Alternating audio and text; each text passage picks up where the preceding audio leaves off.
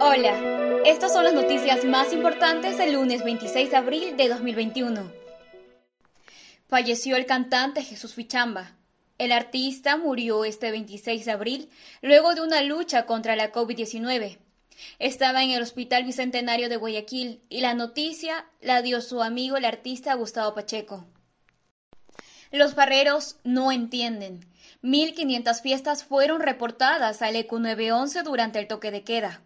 El presidente del COE Nacional, Juan Zapata, precisó que este viernes 30 de abril sí será feriado y ahortó a la gente a quedarse en caleta. En actualidad, May Montaño, Sebastián Palacios, entre otros, son los nombres de las personas que conformarán el gabinete del presidente electo Guillermo Lazo. El anuncio se realizó desde Quito de forma virtual a través de las cuentas de Facebook y YouTube, cumpliendo las disposiciones del COE nacional y sensibles a las condiciones de bioseguridad impuestas por la pandemia de COVID-19. En Guayaquil, 32 personas mueren diariamente por la COVID-19.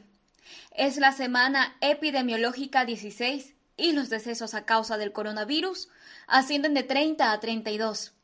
Así lo dio a conocer los integrantes de la Mesa Técnica de Salud del municipio.